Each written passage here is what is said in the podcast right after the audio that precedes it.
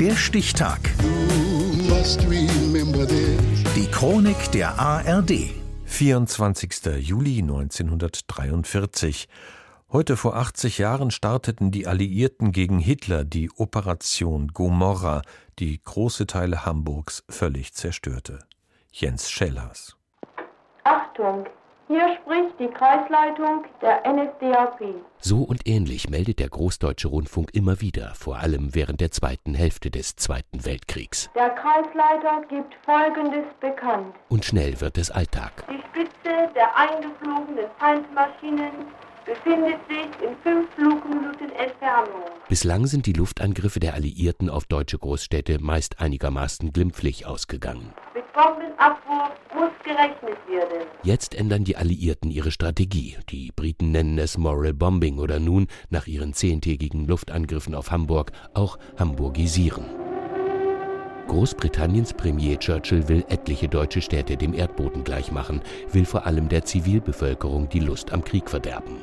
Sein Luftmarschall Sir Arthur Harris lässt Flugblätter abwerfen. Wir bomben Deutschland, eine Stadt nach der anderen, immer schwerer, um euch die Fortführung des Krieges unmöglich zu machen. Das ist unser Ziel. Gut zweieinhalb Jahre zuvor hatte Hitlers Luftwaffe mit 500 Kampfbombern wahllos auf die mittelenglische Stadt Coventry eingeschossen. Mondscheinsonate nannten sie ihre Operation. Jetzt antworten die Briten mit ihrer Operation Gomorrah. Als erstes fallen Minenbomben. Die Mine erzeugt keine Explosion, sondern eine Druckwelle. Diese Druckwelle deckt die Dächer ab und drückt die Fenster ein. Dadurch werden die Häuser zu potenziellen Kaminen. Der Historiker Jörg Friedrich.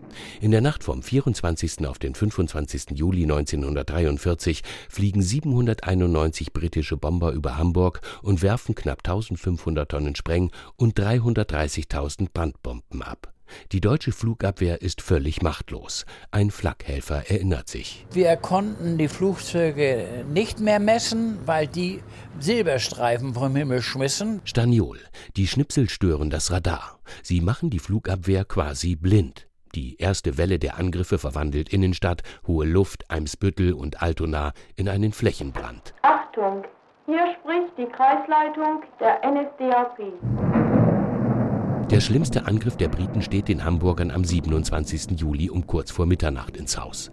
Jetzt trifft es die dicht besiedelten Arbeiterviertel. Hohenfelde, Hamm, Billbrook, Borgfelde, Rothenburgsort, Hammerbrook und das östliche St. Georg. In dem Flammenmeer erreichen die Temperaturen 1400 Grad Celsius. Glas würde daran schmelzen.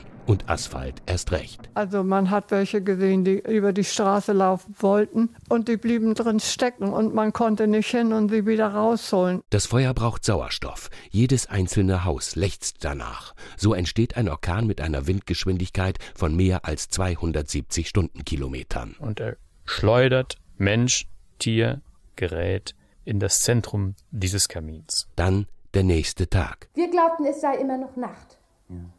Es war schwarz, es war schwarz und stickige Luft, aber es war wirklich ganz schwarz, wie in einer Nacht ohne Mond. Innerhalb von zehn Tagen werfen vor allem britische Kampfflugzeuge knapp 8,5 Tonnen Spreng- und Brandbomben über Hamburg ab.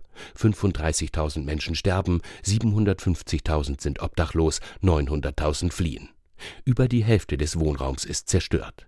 Das Inferno, die Operation Gomorrah, die Zerstörung Hamburgs nahm am 24. Juli 1943 ihren Anfang und weitere sollten folgen.